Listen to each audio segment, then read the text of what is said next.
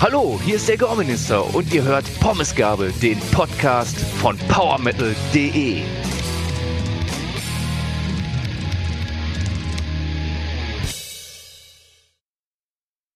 Hallo und herzlich willkommen zu einer neuen Ausgabe eures noch immer hoffentlich liebsten Metal Podcasts, Pommesgabel. Wie immer bin ich nicht alleine hier, denn die liebe Pia ist mit an Bord. Hi Pia. Hallo, schönen guten Tag, Abend, wann auch immer ihr uns hört. und wie ihr auch am Einsprecher gehört habt, haben wir auch einen sehr prominenten Gast bei uns hier im virtuellen Raum, nämlich den Gorminister. Ich grüße dich. Hi.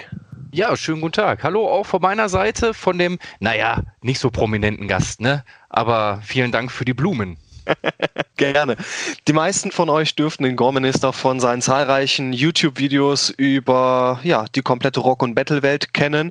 Insofern freut es uns natürlich sehr, dass du heute deinen Weg zu uns gefunden hast, damit wir dir ein wenig auf den Zahlen fühlen können. Die YouTube-Videos, die du auch gemacht hast, um direkt mal ein ja, Lobeswort zu erwähnen, die haben mich auch quasi dazu motiviert, selbst mal die Kamera und das entsprechende YouTube in die Hand zu nehmen und selbst mal ein Video zu machen über eine Bestellung, die ich jetzt getätigt habe von Value Merch. Insofern hast du schon eine sehr, sehr große Wirkung auf mich und meine Motivation gehabt. Das freut mich total. Also ich finde es immer super, wenn Leute meine Videos gucken und dann selber motiviert sind, selber irgendwas zu machen oder selber kreativ zu werden irgendwie, weil ich finde, es kann nicht genügend kreative Leute geben und auch wenn das am Anfang vielleicht holperig ist, das war bei mir bestimmt auch nicht so ganz das Gelbe vom Ei am Anfang, einfach machen, einfach nicht nachdenken, machen und irgendwann wird da schon was raus. Also ist YouTube quasi dein kreativer Output wo du dich komplett austoben kannst. Ja, jein. Das ist kreativer Output, den ich, wo ich mich alleine austoben kann. Also da brauche ich ja niemand anders für. Das kann ich halt alleine machen. Ansonsten ist es halt Musik, ne, mit meiner Band. Kadaverficker. ähm, aber da ist man dann ja auf äh, drei andere wirklich auch herzensgute, liebe Menschen, mit denen ich gerne Zeit verbringe, angewiesen. Aber wenn ich selber was machen möchte, dann ja, dann nehme ich halt YouTube her, ne? Und halt, mhm. um die Szene zu supporten. Gibt so viele geile Bands, die aber irgendwie in so großen Magazinen wie Metal Hammer oder Rockhard oder Death Forever einfach nicht stattfinden. Äh, und um die kümmere ich mich dann. Du hast gerade schon ein klein wenig was von dir erzählt, nämlich, dass du in der Band Kadaverficker auch aktiv bist. Korrekt. Ähm, erzähl doch bitte noch ein bisschen was von dir. Wie bist du YouTuber geworden? Was war dafür der Grund? Und was machst du sonst so? Wer bist du? Oh, oh, oh, das ist sehr umfangreich. Also ihr habt Zeit mitgebracht, hoffe ich. Ja. Gut, fangen, fangen wir mal an. Ähm, ähm, Musik war schon immer mein Ding. Also seitdem ich denken kann, habe ich irgendwas gesungen oder auf irgendwas rumgekloppt, rhythmisch, schon als Kind. Und dann war es irgendwann logisch, dass ich Musik mache. Und äh, das habe ich dann angefangen in meinem Kinderzimmer.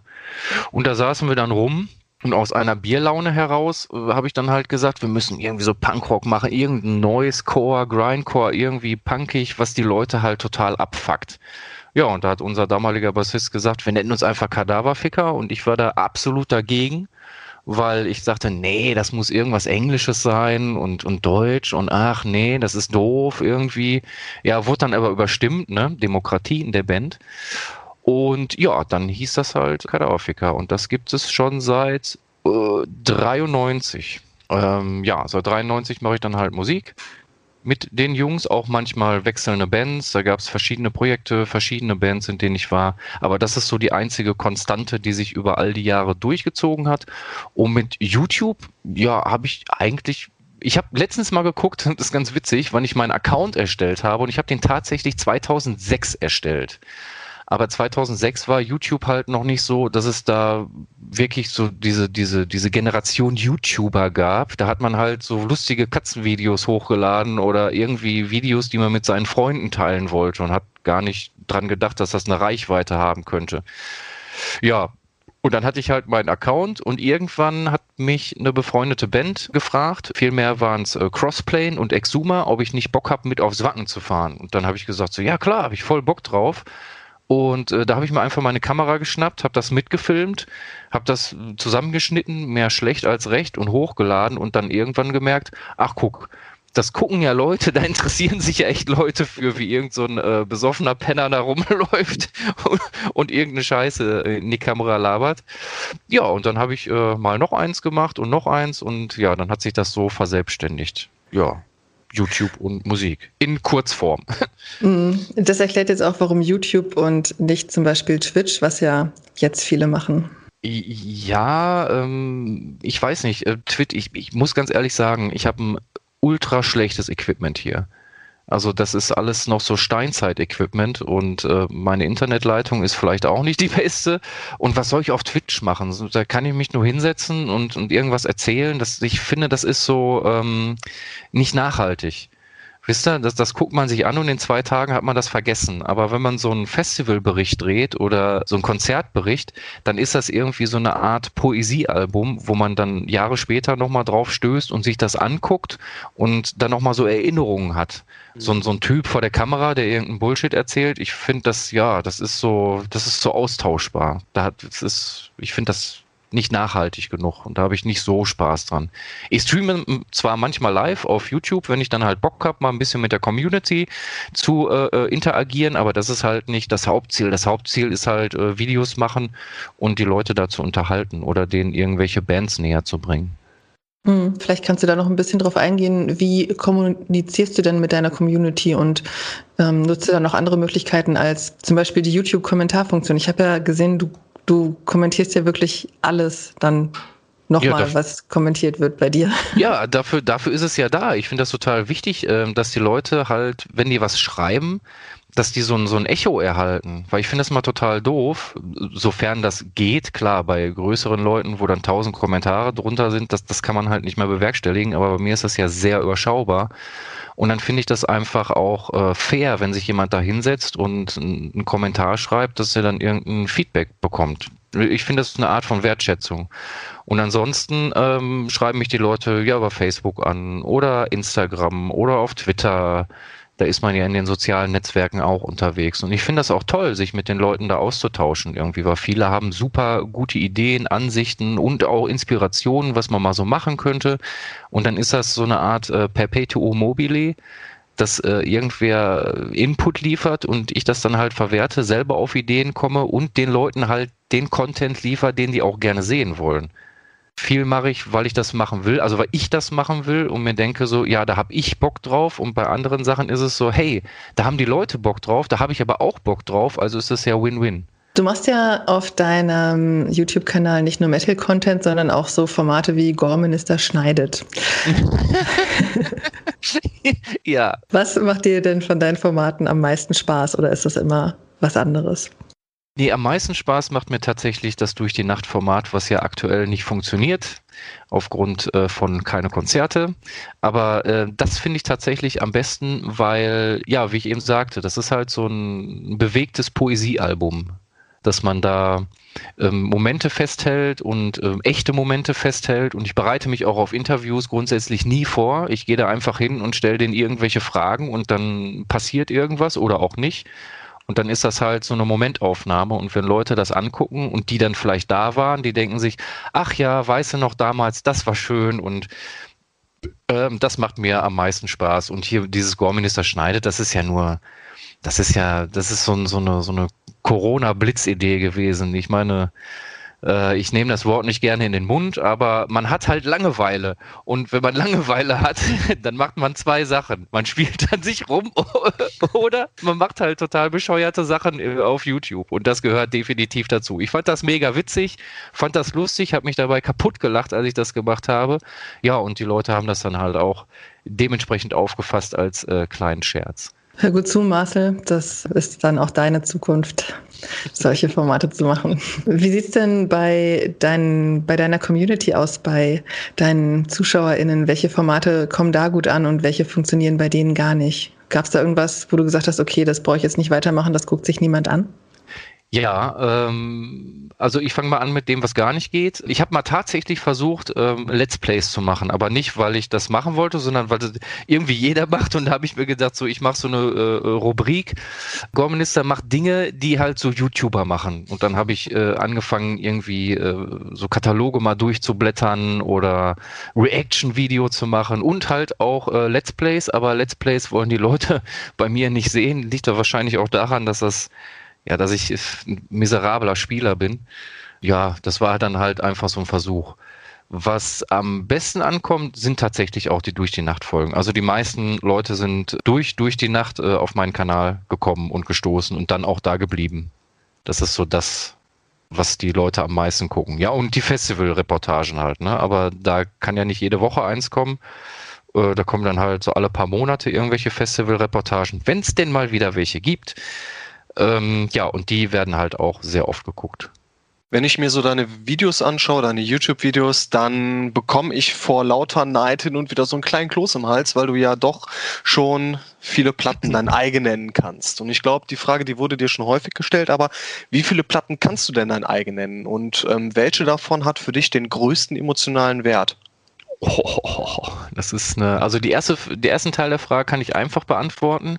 Das müssen so um die 1500 Stück sein ungefähr. Mhm. Was jetzt auch nicht die größte Sammlung der Welt ist, weil ich habe äh, Kollegen, die haben eindeutig mehr. Das vier, fünf, sechsfache, aber ich stelle mir halt auch nicht alles hin. Ich kaufe mir halt Sachen, weil ich mir denke, also weil es mich berührt. Ne? Also mhm. Platten haben, nur um Platten zu haben, gibt's bei mir nicht. Mhm. Und die, die mich am, oh, das am emotionalsten berührt irgendwie, das ist super schwer. Aber wenn ich jetzt ganz spontan sein sollte, dann komme ich immer wieder auf die Joy Division Closer zurück, weil das mhm. einfach so ein, das ist für mich so ein Jahrhundertwerk an Musik. Mhm. Ich musste, als ich dein Video gesehen habe, wo dein Kollege fünf Platten rausgegriffen hat, mhm. musste ich ein bisschen grinsen, weil die erste Platte war ja die neueste Atlantean Codex und mhm. ich glaube, die zweite, die White Goddess, war eine Platte für mich, die den größten emotionalen Wert hatte. Das ist ein, ein super Album, habe ich auch und äh, habe ich äh, gehört im, im Laden bei Idiots Records und äh, unser Bassist arbeitet auch da. Mhm. Und ähm, der spielt dann immer, wenn, wenn ich vorbeikomme, dann spielt er immer Sachen vor. Und mhm. da ist einfach neun aus zehn. Also neun Sachen von zehn, die er mir vorstellt, die kaufe ich dann auch tatsächlich. und äh, da war äh, die Atlantean Codex dabei und ich habe dieses äh, The White Goddess Lied gehört und dachte mir, wow, einfach wow, das muss ich haben und das höre ich auch super gerne. Stimmt. Ja. Auch heute noch. Ich meine, das Album, das ist jetzt fünf, sechs Jahre alt und das hat, das ist zeitlos. Für mich pure zeitlose Magie. Ja, de definitiv. Also das wird man auch noch in 10, 20 Jahren hören. Genau wie Joy Division. Die äh, Closer, mhm. die ist jetzt oh, 40 Jahre alt und äh, hat nichts von seiner, ihrer Mystik verloren. Ist zwar kein Metal, aber ähm, gut. Ich bin ja sehr breit aufgestellt, was das angeht. Kaufst du auch manchmal im Urlaub Platten? Ah, das ist, eine, das ist eine gute Frage. Ja, mache ich tatsächlich. Ich mache das tatsächlich. Ich äh, versuche an jedem Ort, wo ich bin, im Urlaub, keine Ahnung, irgendein Land, irgendeine Stadt, versuche ich mindestens eine Platte mitzunehmen, die ich gerne haben möchte, eben um mich an den Urlaub zu erinnern. Ich finde das total schön, weil man hat ja eine Verbindung äh, zur Musik und ähm, keine Ahnung, als ich in Griechenland war, habe ich mir natürlich eine Rotting Christ Platte geholt. Mhm. So, weil ähm, ich mag Rotting Christ und die fehlte mir halt noch und da dachte ich mir so, hey, wenn ich in Griechenland bin, dann kaufe ich mir eine Rotting Christ Platte. Das macht ja total Sinn. Und jedes Mal, wenn ich die höre, denke ich halt äh, an Rhodos. Alles super. Das habe ich beispielsweise mit äh, Satyricon, die ich mir damals, ich glaube, das war 2006, habe ich mir die in Finnland geholt. Mhm. Und ähm, ich glaube, Satyricon kommt zwar aus Norwegen, aber kann man ja quasi unter Skandinavien zusammenfassen. Und jedes Mal, wenn ich dann die Platte höre, dann habe ich dieses Gefühl von Urlaub und von ja diesem diesem schönen Gefühl, was ich dann eben kurz nach der Schulzeit dann eben hatte, was ich in Finnland dann eben genießen durfte. Ja, das ist genau die Intention. Erstmal hat man die Musik, die man ohnehin mag, und ähm, zweitens hat man dann noch einen Ort oder ein schönes Erlebnis, was man da äh, so als Bonus mit verbindet. Ich finde das ganz toll. So auf Schatzsuche gehen scheint generell dein Ding zu sein. Du bist auch häufiger mal auf Trödelmärkten unterwegs. Wie überstehst du denn gerade so die Zeit ohne? Oh, schwer. Und eBay ist ja auch nur Methadon. Das ist ja nur so eine Ersatzdroge. Das macht ja auch gar keinen Sinn. Außerdem, gut, wer bei eBay stöbert und denkt, er könnte da jetzt irgendwelche Schnäppchen machen, der hat sich äh, sehr geschnitten, weil mittlerweile sind die Leute da an Preisen, die die anbieten, so maßlos überzogen und so fernab von allem und Realität. Ähm, und auf Trödelmärkten hat man das tatsächlich nochmal, dass man irgendwelche Leute hat, die ihren Speicher ausräumen. Manchmal habe ich da tatsächlich Platten, da wollen sie dann zwei Euro für haben. Den gebe ich dann aber aber freiwillig schon einen Zehner, weil ich weiß, eigentlich kostet die 20. und äh, dann äh, sagt man, habe ich immer so Mitleid, ne? Das sind dann Leute, die haben keine Ahnung davon und äh, man selber hat ja auch mit 10 Euro noch einen Schnapper gemacht. So, und muss die dann ja nicht unbedingt äh, abziehen. Aber mhm. das mache ich total gerne. Ähm, Plattenkisten durchkramen, ähm, Spielzeugkisten durchkramen, vielleicht findet man nochmal irgendwo was. Aber es wird halt immer schwieriger, weil die Leute durch das Internet ja auch wissen, also viele wissen, was sie da für Werte stehen haben. Es ist ganz selten, dass man da nochmal, ja, wirklich Schätze ausgräbt. Kannst du uns denn irgendeinen ähm, Trödelmarkt im Umkreis von 100 Kilometern vielleicht empfehlen, wo du gerne hingehst und wo du eigentlich immer ja, erfolgreich bist? Also ich komme ja aus Dortmund, das ist, glaube ich, hinlänglich bekannt für die Leute, die mich kennen. Und ja, in Dortmund würde ich sagen, äh, Westpark, der Trödelmarkt ist sehr, sehr gut. Und wenn es ein bisschen weiter weg sein soll, dann würde ich den in Essen nähen, nehmen. Mhm. Äh, in Essen, wo ist er? Ich glaube, an so einem Theater, irgendwo in der Innenstadt. Äh, das ist auf jeden Fall ein riesen, riesengroßer Trödelmarkt. Den kann ich sehr empfehlen. Da findet man auf jeden Fall was. Also da geht man mit mehr als einer Wurst im Magen nach Hause. Ist direkt notiert. Der ist äh, wirklich, ich weiß auch nicht genau, wie der heißt, aber in Essen, der ist, weiß ich nicht, auch nicht so oft oder jede Woche, der ist, glaube ich, ein, zwei Mal im Jahr nur, aber der ist richtig, der ist einfach gigantisch. Und da findet man auf jeden Fall was. Kommen wir zurück zu YouTube. Wie viel Zeit investierst du in deinen YouTube-Kanal? Unterschiedlich. Also wenn ich so ein Review mache, das geht ja relativ schnell. Da setzt man sich halt hin, macht ein Bierchen auf, hört die Platte, äh, spricht so ein bisschen was damit. Äh, dann denke ich mal 20 Minuten aufnehmen, Nachbearbeitung ungefähr eine Stunde grob geschätzt. Also bist du mit, ja ich sag mal anderthalb Stunden pro Review dabei. Und so eine durch die Nacht Folge kann auch gut und gerne schon mal vier bis sechs Stunden in der Nachbearbeitung dauern. Ja, das macht man dann halt so nach Feierabend. Ne? Man kommt nach Hause und isst man was, dann setzt man sich hin und äh, produziert ein paar Videos.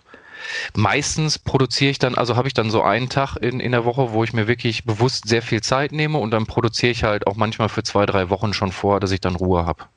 Ja, das kenne ich mit bei mir dann die Podcast-Produktion, ja, dass man sich ja. da abends noch hinsetzt. Aber es macht ja auch Spaß. Also du sagst quasi, dass wenn du ein 25-minütiges Video aufnimmst, du dann knapp eine Stunde, also doppelt so lange dann für die Nachbereitung brauchst. Ist ja. das denn so eine Faustregel für alle deine Videos?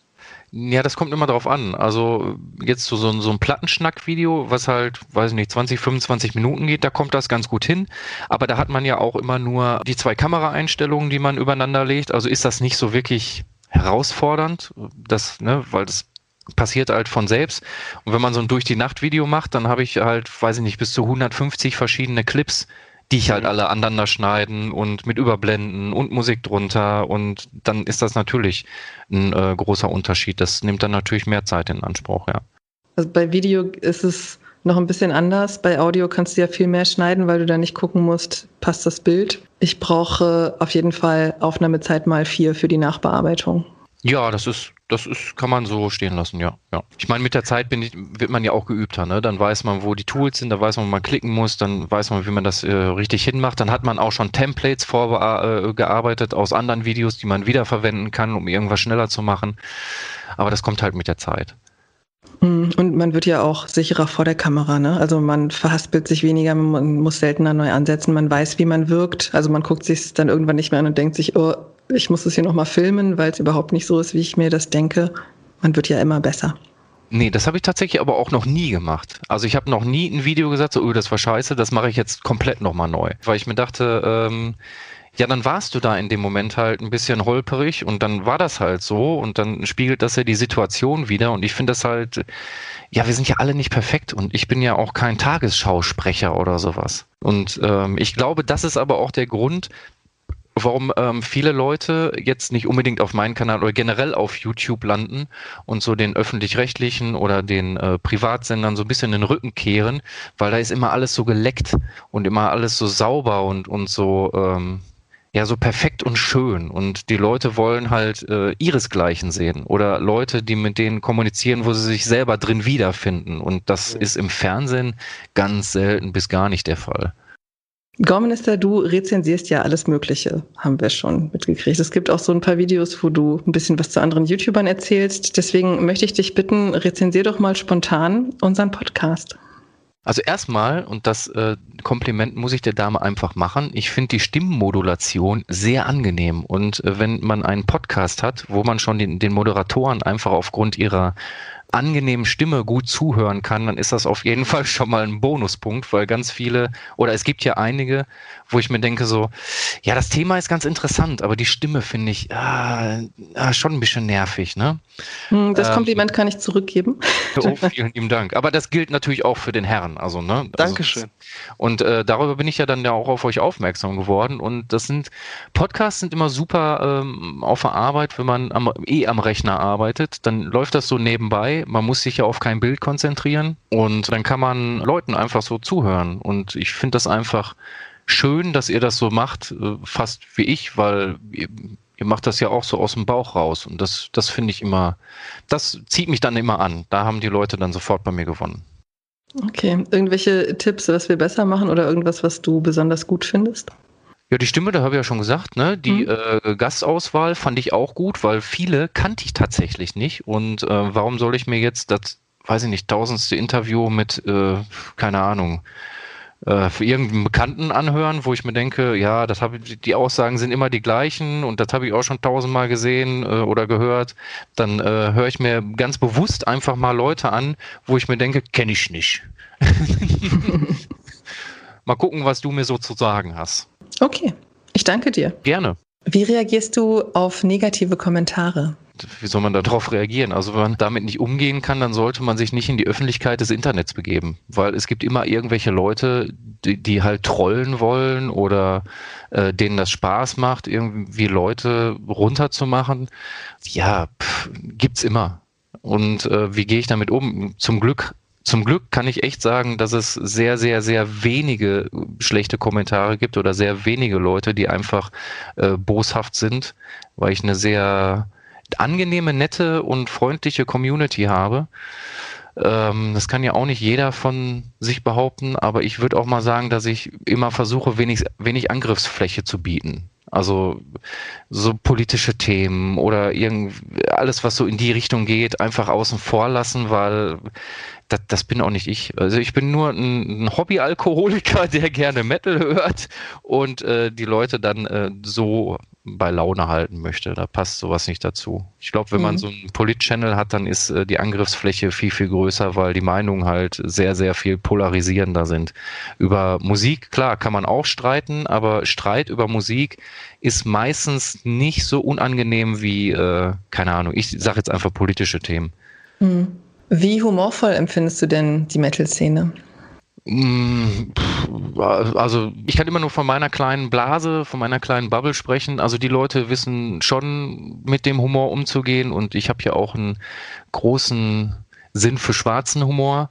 Aber so generell finde ich, sind die Leute irgendwie unentspannter geworden. Was äh, ich finde, liegt auch daran, dass jetzt halt ne, mit der Corona-Zeit, man geht arbeiten, man ist zu Hause, man kann nicht raus, es gibt keinen Ausgleich, man kann nicht mal irgendwo Dampf ablassen auf einem Konzert oder weiß ich nicht, auf einem Fußballplatz oder wo auch immer. Das zerrt halt an den Nerven und viele Leute nehmen dann sehr viel gleich sehr persönlich und legen Dinge auf die Goldwaage, wo man sich denkt, meine Güte, das ist ja jetzt wohl nicht so schlimm. Mhm. So, es ist halt aktuell angespannt. Ich denke mal, das wird sich auch wieder entspannen. Aber ähm, grundsätzlich finde ich, ist die Metal-Szene doch bekannt dafür, dass man über sich lachen kann oder dass man auch mal so einen, so einen etwas derberen Spruch vertragen kann. Das auf jeden Fall. Lieber Gorminister, wann hast du denn dein erstes Video gedreht oder dein erstes Video auf YouTube hochgeladen? Weißt du das noch? Boah, wenn du mir Zeit gibst, eine Sekunde, dann kann ich das sogar mal versuchen zu recherchieren, während wir hier sprechen. Also das aller, aller, aller, allererste meinst du? Genau.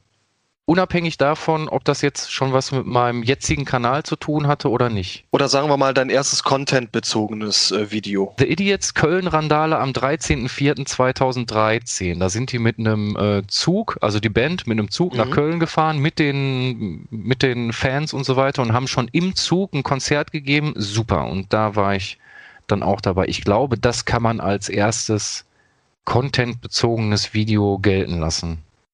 So, und mein aller, allererstes Video wurde am 30.10.2006 veröffentlicht oh. und heißt NRW Wermelskirchen Circle Pit Kommando on Tour. Da sind wir zum Ext äh, Obscene Extreme gefahren und äh, wir machen, da ist, ich glaube, da ist ein Moshpit vor der äh, Tankstelle. Vielleicht gibt es ja irgendwie ein Special-Video zu deinem 15-jährigen Jubiläum. Ach ja, ist ja dann, ne? Oh, dieses, dieses Jahr. Jahr. Ja. Holy moly, ja, stimmt. 15 Jahre Gore-Minister. Ja, aber das ist ja, das geht 27 Sekunden und wurde mit einer Kamera aufgenommen, die wahrscheinlich 480 Pixel hatte oder so. Wenn du die Zeit jetzt quasi zurückdrehen könntest, welchen Tipp würdest du denn quasi deinem früheren Ich vor deinem ersten YouTube-Video geben? Mach das genauso. also ich, ich gucke mir das heute an und denke mir, naja, die Kamera ist halt nicht die beste, die Tonqualität ist nicht die beste, aber ähm, das, das ist ja, das liegt ja in der Natur der Sache. Viele Leute haben sich auch aufgeregt, als ich eine bessere Kamera hatte, meinten die halt, ähm, das wirkt überhaupt nicht mehr so Punkrock-mäßig wie früher, wir wollen die schlechte Qualität wieder haben, aber man hat dann ja auch so einen eigenen Anspruch. Ne? Das ist genau wie mit der Musik. Am Anfang reicht halt eine Proberaumaufnahme, das feiert man total und am Ende denkt man sich so, ja, hm, so fetter produziert wäre schon geil. Und dann, das ist halt die Entwicklung, die man nimmt. Ne? Also, Welches Equipment verwendest du? Ich verwende eine, ich habe sie hier stehen, ich kann euch genau die Fachbezeichnung sagen, eine Panasonic HC V777. Das ist ein Camcorder von Panasonic der ist ganz cool, weil da ist so ein eingebautes Zoom-Mikrofon drin. Das heißt, der macht einen richtig, richtig guten Klang, auch bei Live-Aufnahmen. Ja, das Zoom ist super. Shoutout an Zoom. Ich habe noch so einen ganz alten H2-Zoom, diesen Audiorekorder, mit ja. dem ich seit mindestens zehn Jahren Interviews mache und das Ding ist einfach Gold wert. Ja, das ist nicht ganz so preiswert, was die da herstellen, aber ähm, wie sagte mein Opa schon immer, kaufst du billig, kaufst du zweimal. So, und äh, so ein Zoom kann ich echt jedem empfehlen. Was müssen denn Bands tun, damit du ihre CD rezensierst? Mich anschreiben. Machst du alles? Ich mache 98 von 100 Bands. Es kommt ja dann auch immer drauf an, passt das gerade? ich sage immer, ihr müsst Zeit mitbringen, weil jeden Sonntag kommt ein Review, das heißt, das Jahr hat 52 Wochen, das heißt, ich kann 52 Reviews machen. Ja, das teile ich mir dann halt so auf. Welche Tipps kannst du denn jungen YouTubern mit auf den Weg geben? Machen, also einfach machen und vielleicht sich vorher mal selber filmen, ohne das zu veröffentlichen. Einfach mal selber filmen und gucken, wie man sich selber so findet. Ne? Also ich finde, das, das mag jetzt arrogant oder, oder, oder doof klingen, aber man muss sich selber auch schon so ein bisschen feiern und geil finden und dann für ein Thema brennen. Und wenn man nicht für dieses Thema brennt, sondern das alles irgendwie vom Zettel abliest oder so, dann wirkt das auch meistens gestellt, gekünstelt verstellt euch nicht, seid einfach wie ihr seid und versucht mal euch selber zu testen, bevor ihr was hochladet. Und wenn ihr dann sagt so, ja, das finde ich gut, damit komme ich klar, dann einfach machen. Einfach rein da. Broadcast yourself. Du broadcastest derzeit oder in deinem neuesten Format auch ein bisschen zumindest andere Leute. Du hast jetzt mit Gore Ministers Call in eine Anrufshow gestartet. Kannst du uns da ein bisschen was zu erzählen? Wie kam es dazu? Und wenn man da mal so zu Gast sein möchte, wie kann man da an dich herantreten? Das ist auch wieder Corona, ne? Äh, man hat halt so viel Langeweile und wenn man Langeweile hat, dann äh, macht man komische Sachen. Und ich meine, wir haben alle irgendwann schon mal eine Folge von Domi angeguckt. Ja, und da habe ich gedacht, so sowas wäre doch cool, aber dann halt auf Metal. Ne? So muss ja dann schon ein bisschen themenbezogen sein. Und dann gibt man halt ein Thema vor und äh, ja, die Leute können dann, die nee, stimmt, die Leute können ja nicht anrufen, die äh, versammeln sich alle zusammen im Skype. Also dann gibt's meine, hier meine Skype-E-Mail-Adresse, äh, gebe ich dann raus. Also ich habe dieses Skype auch tatsächlich nur für diese Metal Call-In-Sendung. Und ähm, dann versammeln die sich alle im Chat und ja, können die Hand heben und dann nehme ich halt einen dran, die Gäste und die schnacken dann mit mir zum jeweiligen Thema und können da ganz frei von der Leber erzählen, was äh, sie so denken. Ich finde das halt wichtig, irgendwie, den, den Leuten dann auch mal so, so, so einen Raum zu geben und äh, sich da ein bisschen auszutoben. Ja, das ist auch eine smarte Sache, wie du es machst, weil es ja welche gibt, die lieber passiv konsumieren und dann diejenigen, die dann doch sagen, hey, ich würde hier doch schon gerne ein bisschen mehr zu beitragen und damit, weiß ich nicht, zieht man nicht irgendwen ins Rampenlicht, der das eventuell gar nicht möchte, sondern sagt eben so, wenn du Bock hast, komm hier mit in die Gruppe dazu und dann rufe ich dich eben auf, wenn du da deine Hand hebst. Genau, genau. Also da muss sich dann ja auch keiner gezwungen fühlen. Ne? Also wer da ist, der will dann ja auch schon mitmachen. Das wäre ja dann paradox zu sagen, nee, ich will doch nicht, weil ich gehe ja nicht ins Wasser, wenn ich Angst vorm Nasswerden habe. Also das ist schon, ja. Nee, nee, das äh, soll auch ganz ungezwungen sein und ähm, die sollen halt was zu dem Thema erzählen, meistens so zwischen fünf, sechs Minuten, damit es nicht allzu lang pro Gast wird. Und äh, ich denke aber, in den meisten Fällen kommen die nach fünf Minuten schon so zu dem Punkt, den sie zum Ausdruck bringen wollen. Und war jetzt ein Test, war jetzt ein Versuch, die erste Sendung. Die nächste zeichne ich nächsten Montag auf. Dann wollen wir mal schauen, wie sich das so entwickelt. Du stellst ja auch andere YouTube-Kanäle vor. Jetzt mal schaffe ich dir mal ein bisschen Platz für ein Shoutout. Wen möchtest du denn empfehlen von anderen Menschen, die auch noch YouTube-Kanäle haben? so viele. Ich habe ja diese Metal-YouTube-Community. Die ist ja sehr, sehr am Wachsen und es gibt immer mehr Leute, die sich einfach trauen, diesen, diesen Metal-Content äh, auf YouTube zu veröffentlichen, was ich großartig finde, weil ich das Marcel. So mhm. ja, weil, weil ich, ich finde das halt großartig, weil jeder hat so auch so seine Eigenart, weißt du? Jeder hat so sein spezielles Format, was, was den Kanal irgendwo ausmacht. Und bei manchen denke ich mir so, scheiße, bist du selber nicht drauf gekommen, das ist super, aber man will es dann ja auch nicht nachmachen. Und das finde ich dann ganz großartig, weil man inspiriert sich da untereinander und wir haben halt eine WhatsApp-Gruppe und da tauschen wir uns tagtäglich aus. Was, was macht ihr so? Was habt ihr so erlebt und, und was kommt für euch so? Und es gibt den legendären Metal Mittwoch. Jeden Mittwoch äh, laden halt diese Leute alle Videos hoch und dann läuft das unter dem Hashtag Metal Mittwoch und wird dann auf Instagram oder auf Twitter und Facebook beworben und jeder äh, supportet dann so die Videos des anderen. Und dann ist das so ein, ja, so ein Schneeballprinzip, ne? Ich meine, mittlerweile sind die Communities überschneiden sich da, weil viele meiner Zuschauer gucken dann halt auch, weiß ich nicht, Moshpit Passion oder Tod gehört oder den Dark Siffler oder Krachmucker oder was es da alles gibt, ne? Ich finde das eine ganz gute, ganz gute Sache. Das ist eine schöne, schöne Kiste, zumal die Leute da auch alle irgendwie cool miteinander sind. Gehen wir von den klassischen YouTubern mal ein bisschen weg und gucken uns Bands an. Was können denn Bands aus deiner Sicht bei YouTube noch besser machen oder wie können sie es noch besser für sich nutzen? Also erstmal ist es ja äh, total gut, wenn man äh, ja Musik zum Musikvideos hochladen, sollte man das auf jeden Fall nutzen oder mal so ein, ein Live-Konzert äh, hochladen, warum nicht? Oder das mache ich äh, mit meiner Band halt öfter Studio-Reports. Unsere Studio-Reports sind eigentlich nichts anderes als eine Durch die Nacht-Episode, weil einfach draufgehalten wird und dann am Ende irgendwelche witzigen Sachen zusammengeschnitten. Viele Leute, die konsumieren halt die Musikvideos, alles cool, oder äh, konsumieren die Musik. Was ich aber rausgefunden habe, ist, dass der Konsument, und das klingt jetzt so blöd, wenn ich Konsument sage, sagen wir mal, der Musikbegeisterte auch mega Spaß dran hat, äh, zu sehen, wie so ein Album entsteht. Mhm. Wenn die äh, mal im Proberaum jammen oder im Proberaum mal mit den Leuten reden, etc. pp. Sowas finde ich dann immer gut. Also wenn Bands nicht nur einfach Musik da hochladen, äh, sondern auch so ein bisschen sich selber präsentieren und so ein mhm. bisschen mit den Leuten interagieren. Weil aktuell geht das auf der Bühne nicht, dann kann man das ja so machen. Erstens das, dass man mal so ein bisschen hinter die Kulissen gucken kann.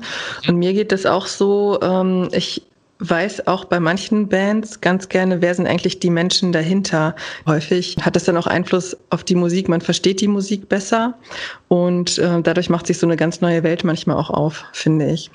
Deswegen finde ich es immer schön, die Leute kennenzulernen, die hinter der Musik stecken. Stimmt total. Also kann ich so unterschreiben. Bei, bei manchen Bands denke ich mir so, naja, hm, mach vielleicht nur Musik, weil äh, das soll auch nicht böse gemeint sein, aber es gibt auch einige Bands, ähm, die können halt nicht so vor der Kamera agieren. Also die machen super Musik, die machen super Bühnenshow, alles cool, aber wenn man die dann so im normalen Leben trifft, dann äh, sind die halt sehr schüchtern und äh, zurückgezogen und eher introvertiert und ja, dann ist das halt äh, eher problematisch, weil dann wird es auch meistens irgendwie, wirkt es irgendwie verkrampft.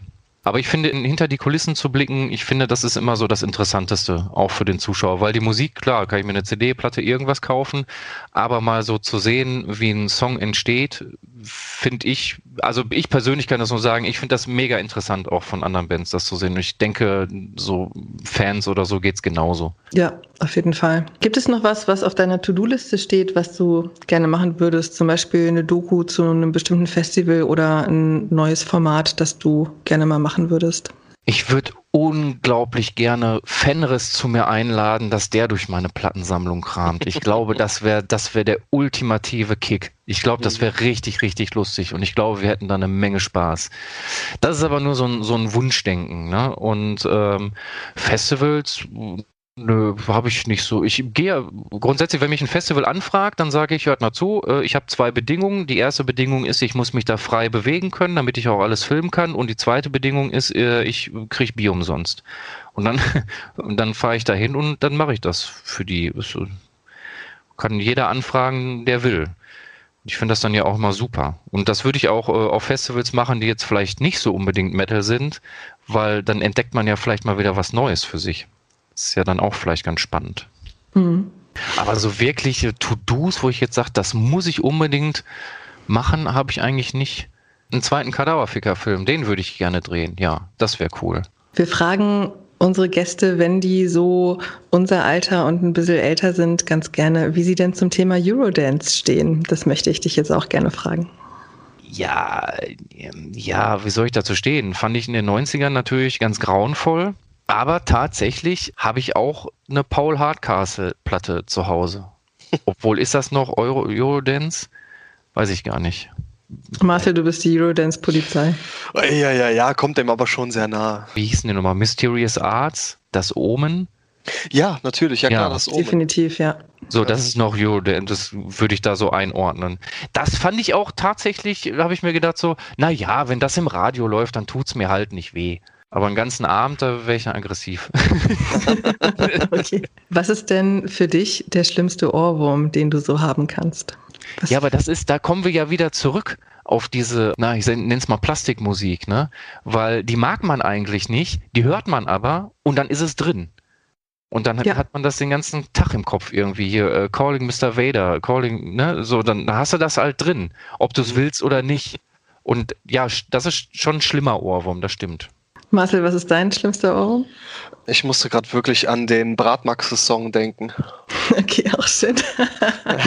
ja, so, so Werbejingles, ja, damit ja. geht das auch sehr gut. Ja. Ah, das ist ganz, ganz schlimm. Oder diese Melodie von dieser äh, Leberwurst, Rügenwalder, Rügenwalder. Mühlenfest. Großartig. Mhm. Ja, und wenn du dann diesen Song jeden Tag, oder was heißt jeden Tag, aber wenn du diesen Song dann wirklich stundenlang im Ohr hast, dann äh, äh willst du dir irgendwie flüssige Lava ins Ohr kippen, damit es aufhört. Aber es geht halt einfach nicht. Ne? Bei mir ist es von Roland Kaiser, warum hast du nicht Nein gesagt? Und pro Tipp, wenn ihr auf einer Hochzeit mal den DJ testen wollt, dann wünscht euch mal dieses Lied. wenn er es spielt, ist er der schlechteste DJ der Welt. Den kenne ich gar nicht. Ich kenne hier nur äh, Santa Maria. Auch großartig. Da haben wir es, ne? Insel wie aus Träumen geboren. Ich hab meine Sinne verloren. Ja. ja Santa Maria. Ja, jetzt habt ihr den Ohrwurm. Viel Spaß damit. Um den jetzt wieder loszuwerden, was ist denn dein aktuelles Lieblingslied, Gorminister? Das kann ich dir beantworten. Da habe ich jetzt schon ein bisschen drüber nachgedacht. Und das ist der Most Mysterious Song on the Internet. Das finde ich super. Das habe ich gehört und habe mich direkt drin verliebt. Das hat mir ein äh, Zuschauer unter eins meiner Videos gepostet und meint so, hör mal hier, das ist ein Lied aus einer Paralleldimension, das gibt es gar nicht. Und ich so, ja, ja, klar, sicher. Und dann klicke ich da drauf, zehn Sekunden, wow, wollte ich sofort die Platte haben. Das Problem an der ganzen Geschichte ist, es gibt keine Platte, weil keiner kennt die Band und keiner weiß, wie der Song heißt. Was ist dein Lieblingslied, Marcel? Da bin ich mal ganz eintönig. Love Gun von Kiss. Ja, okay. Auch ein Ohrwurm. Auf jeden Fall. Und deiner Pia? Ich habe aus welchem Grund auch immer vor kurzem mal so ein bisschen gekramt in Musik, die ich so vor ungefähr zehn Jahren ziemlich geil fand und bin dann bei Quälertag gelandet mit dem selbstbetitelten Debütalbum, das ich sowas von abgefeiert habe. Wer es nicht kennt, hört es euch an. Und davon der Opener Övetit. Wunderbar. Damit sind wir am Ende angekommen. Vielen Dank, Gorminister, dass du hier zu Gast gewesen bist in unserem Podcast bei Pommes Gabel. Danke, Marcel, dass du mit dabei warst. Ich danke dir fürs Moderieren. und euch da draußen vielen, vielen Dank fürs Zuhören und bis zum nächsten Mal und viel, viel Spaß mit unseren schlimmsten Ohrwürmern, die euch den Tag jetzt begleiten werden. Macht's gut. Bis dann. Tschüss. Tschüss.